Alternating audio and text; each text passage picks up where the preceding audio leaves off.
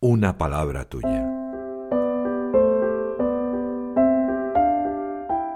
El Evangelio de hoy en un minuto. Juan en el capítulo 20 del 19 al 23 contaba ayer la venida del Espíritu Santo. El Señor se aparece en medio de los apóstoles, les da la paz y les envía como el Padre le envió a Él.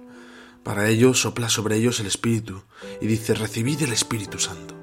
A quienes les perdonéis los pecados les quedan perdonados, a quienes se los retengáis les quedan retenidos. Este Evangelio me recuerda que no he de perder la paz por nada, sino que he de sembrar la paz y la alegría por todos lados.